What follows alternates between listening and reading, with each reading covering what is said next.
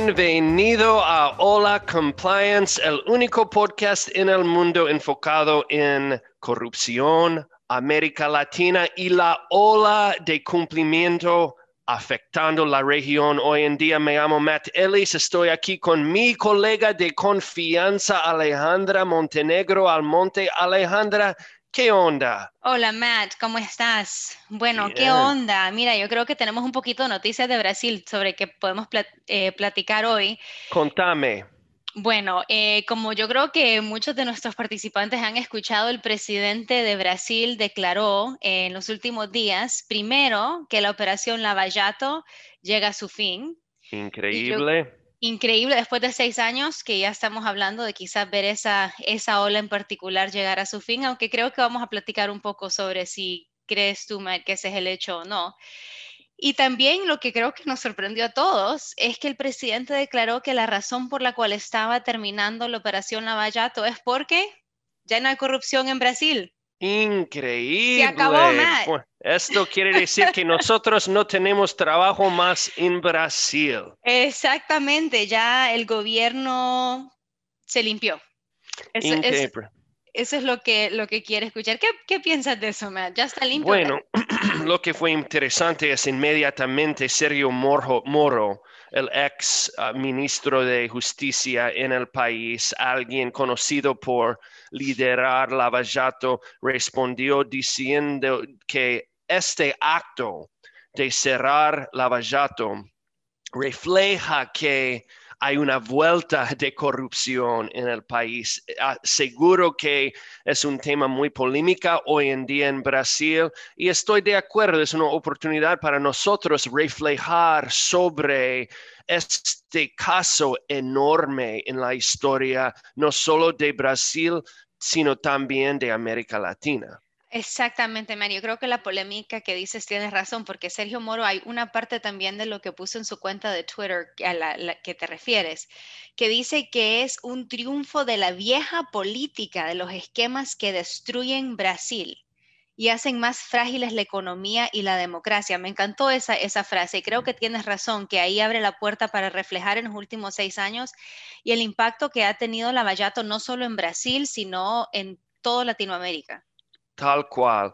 Y también es importante destacar que a pesar de lo que dice Bolsonaro sobre el, cerrado de Lavallato, hay indicaciones que hay elementos de Lavallato que sí sigue ocurriendo en el país. Por ejemplo, hay noticias diciendo que hay una investigación empezando sobre la venta de combustible ah, de Petrobras. Así que vamos a ver qué pasa, pero creo que para nuestra audiencia, considerando temas de cumplimiento anticorrupción en la región, es importante compartir nuestras observaciones sobre Lava Jato. Otra vez, el caso con una magnitud enorme que ha afectado todos nosotros.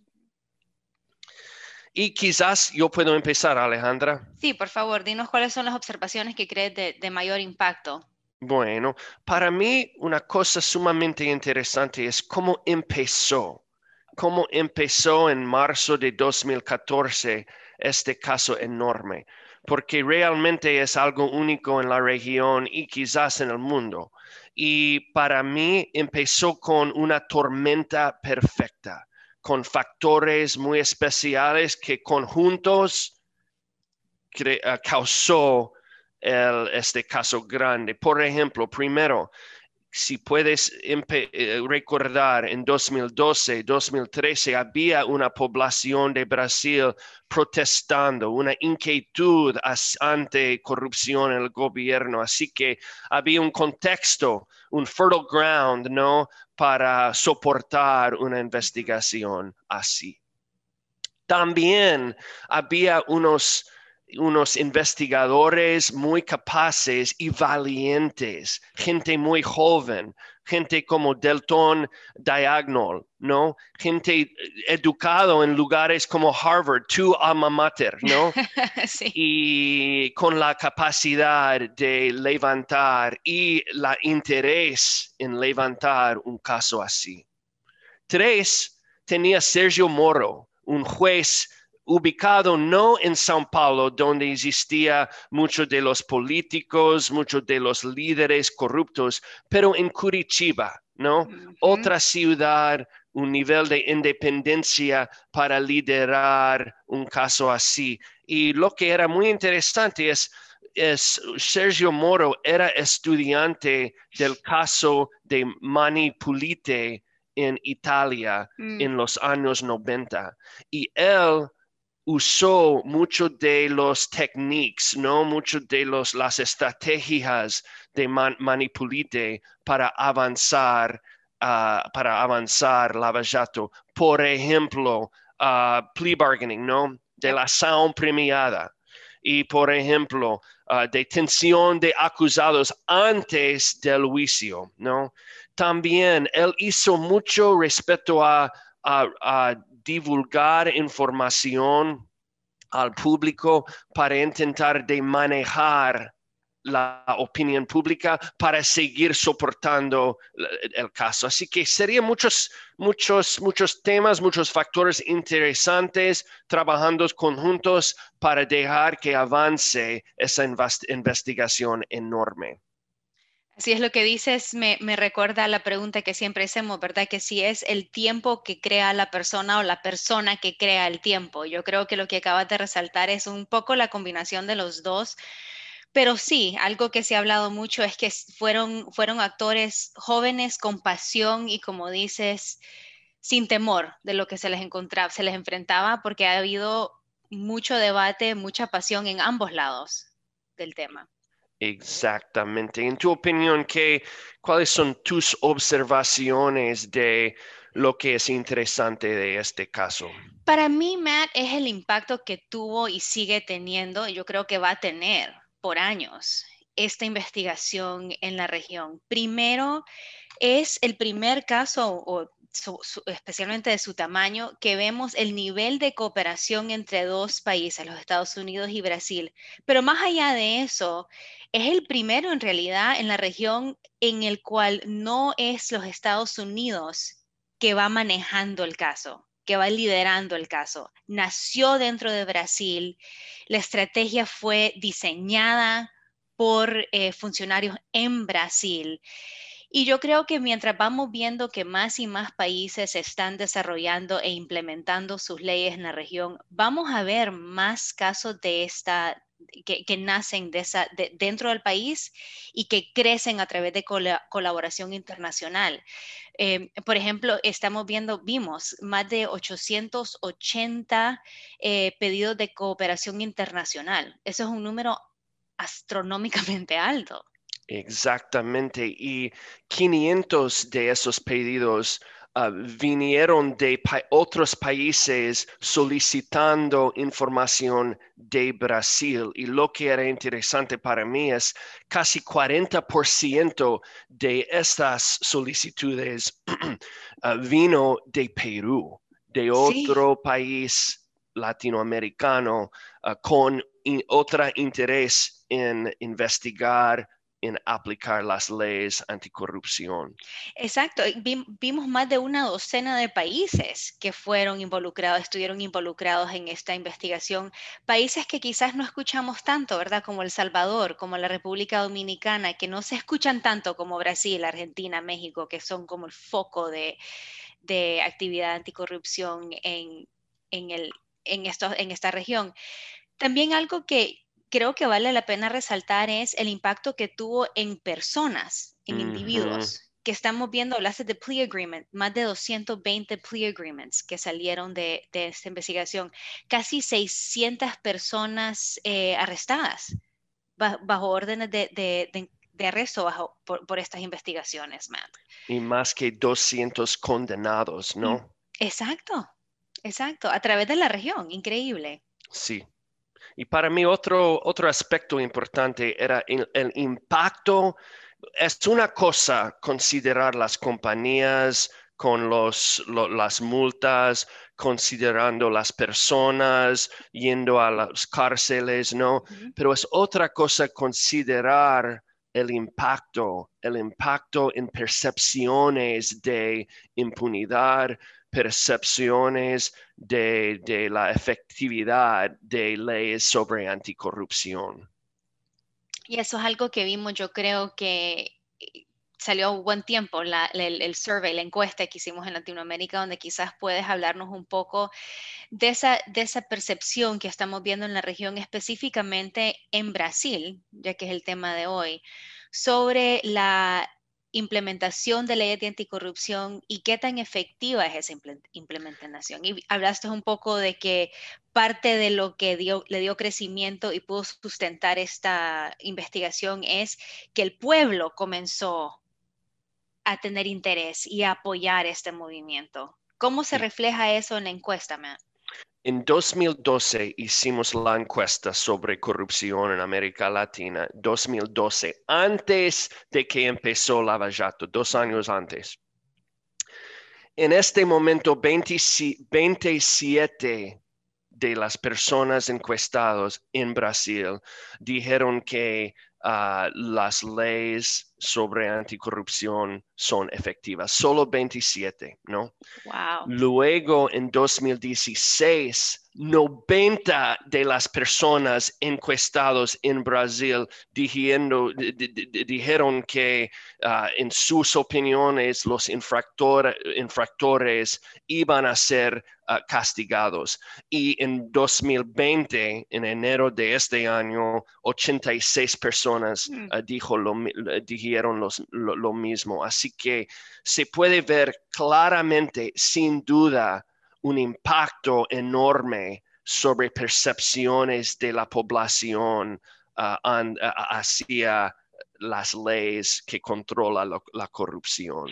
Wow, del 2012 al 2016 brincamos de 27% al 96%, nos dijiste. No- 90%. y- 90%. Y eso Exactamente. fueron dos años después que empezó Lavallato. exactamente. ¿Qué crees que causó? Ahora vimos un poquito que bajó, no bastante, pero bajó un poquito de 90% a 87, ¿nos dijiste?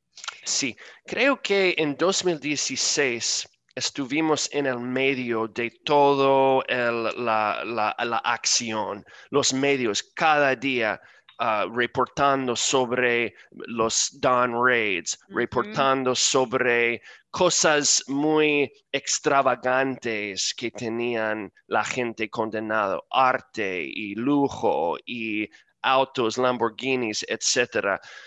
Hoy en día, en 2020, yo creo que el, ah, la- el enfoque ha bajado un poquito, ¿no? Porque ya hemos vivido la fase más intensiva de la investigación. Por eso, desde 2016 hasta 2020, bajó desde 90% hasta 86% Ujú. las personas quien tenía conocimiento de infractores siendo castigados. Y tal vez quiere, puede, puede ser de que están buscando nuevas, nuevas investigaciones que no sean tan ancladas a Lavallato y quizás la percepción es, bueno, ya conocemos Lavallato, ahora qué viene. También puede Exacto. ser un poquito de, de cansancio con el tema de Lavallato y es- expectativa de ver algo diferente. Mencionaste el tema, ah, la frase Don Raid, Matt, y quizás para los audientes que quizás no tienen conocimiento íntimo de qué quiere decir eso, nos referimos a eh, pedidos que pasa, se llaman Dawn Raid porque son inesperados, hay veces ocurren a horas de la mañanita donde los eh, actores del Departamento de Justicia, la FBI, te agarran sin esperar con pedidos de documentación, pedidos de data. A eso, a eso nos referimos y en este caso vimos casi 2.000, ¿verdad? Eh, 2,000. Dawn Raids, casi 2.000 Y el primer día para lanzar Lavallato, el 14 de marzo de 2014, Ujú. ibo- da- i- i- i- iban Dawn Raids en, creo, 17 ciudades en todo Brasil, um, 400 oficinas revisadas.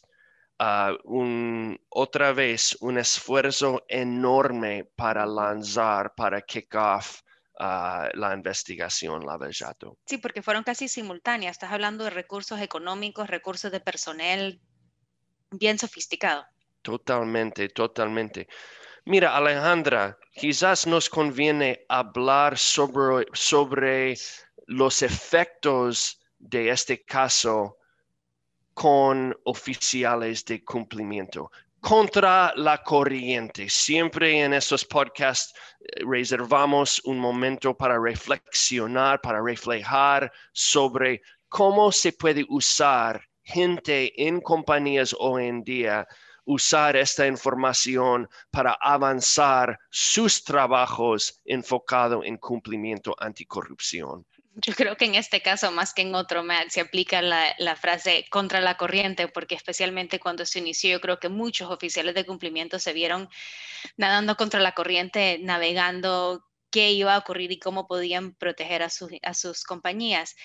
Primero que todo, creo que el impacto más inmediato que hemos visto es el, el nacimiento de programas de cumplimiento en Latinoamérica, pero más que todo en Brasil.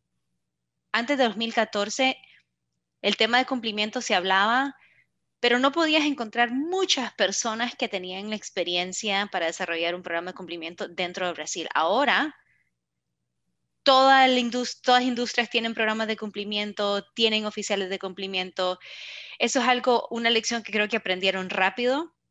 Nace también de que hay una ley local, obviamente, en Brasil con la que tienen que cumplir, pero algo que se internalizó relativamente rápido. También es importante, creo que hay los aspectos que hemos resaltado de Lavallato, que impactaron a tan alto número de personas y de organizaciones, nos resalta ciertas cosas. Primero, eh, la importancia de entender de que cuando hay una investigación en una industria, muchas compañías en esa industria son vulnerables a también ser parte directa o indirecta de una investigación. Como yo le digo a clientes, hay veces ser como un spoke on the wheel, ¿verdad? Ser parte, quizás no la llanta entera, pero una parte que sostiene la llanta involucra a uno en una investigación.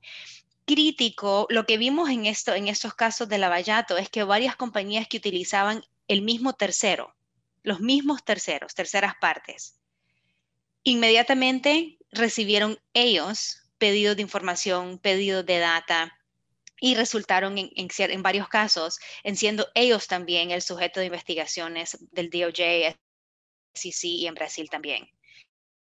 Quiere decir que se debe mantener siempre un proceso de vía de diligencia intenso que incluya más que una búsqueda en el Internet tiene que entenderse con quién estás trabajando, hacer investigaciones dentro de los países donde pueden tener, eh, pueden quizás encontrar información reputacional que ayude a asesorar el riesgo de las personas con que estás trabajando.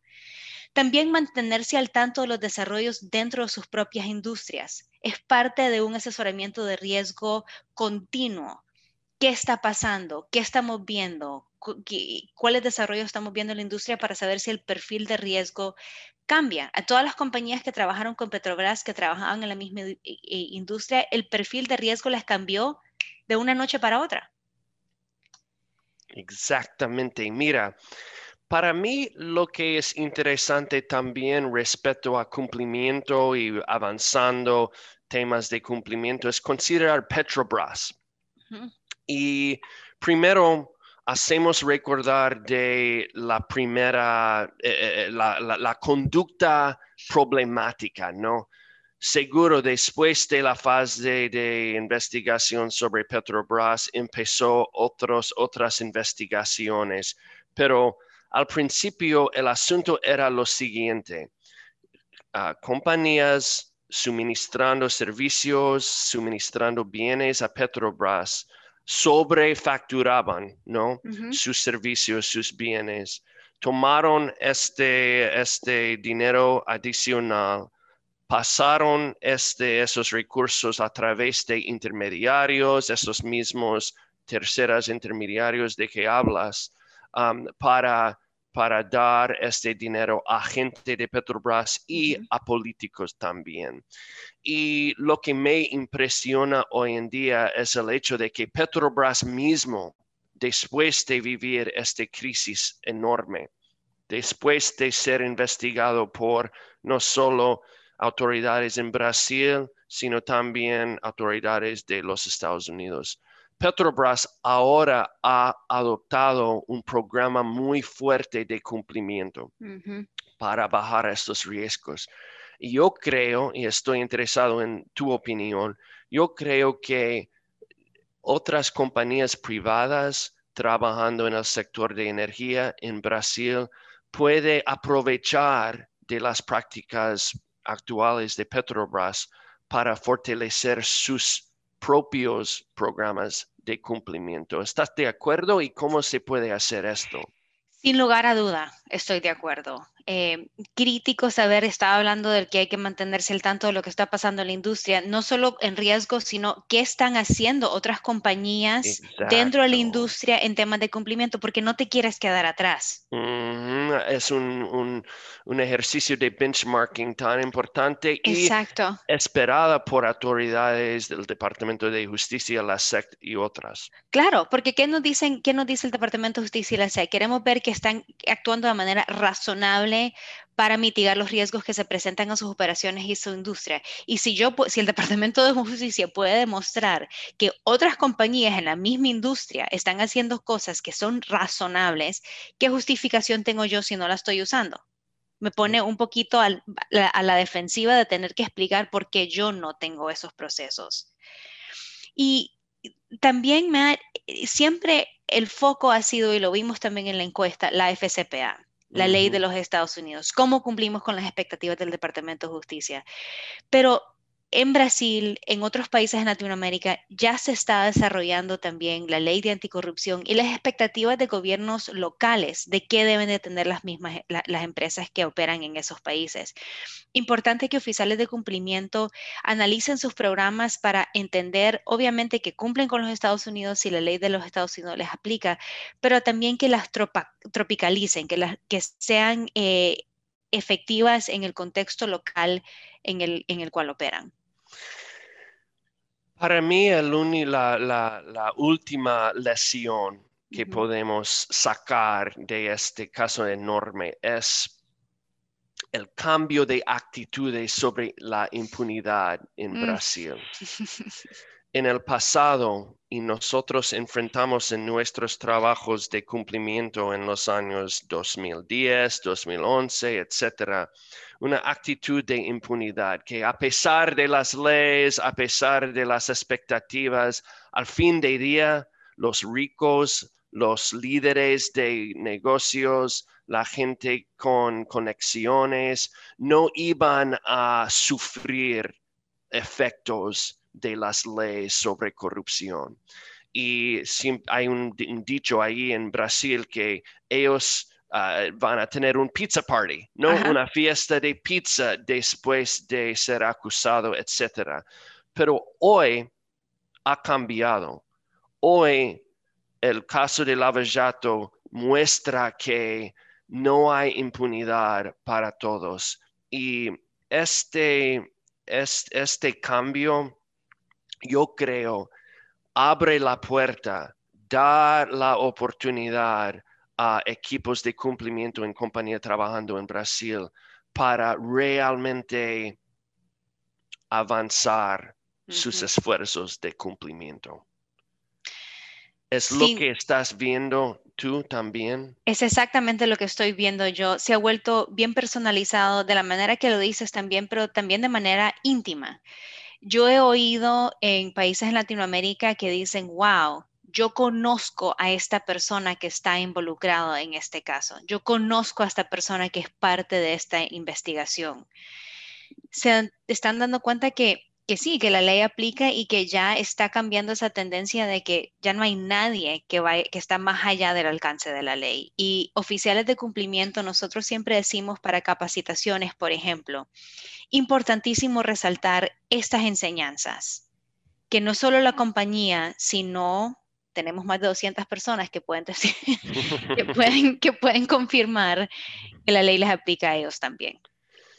Bueno, como siempre, Alejandra, un placer compartir, reflejar con, contigo estos temas. Hasta la próxima. Hasta la próxima, Matt. Cuídate. Adiós. Adiós.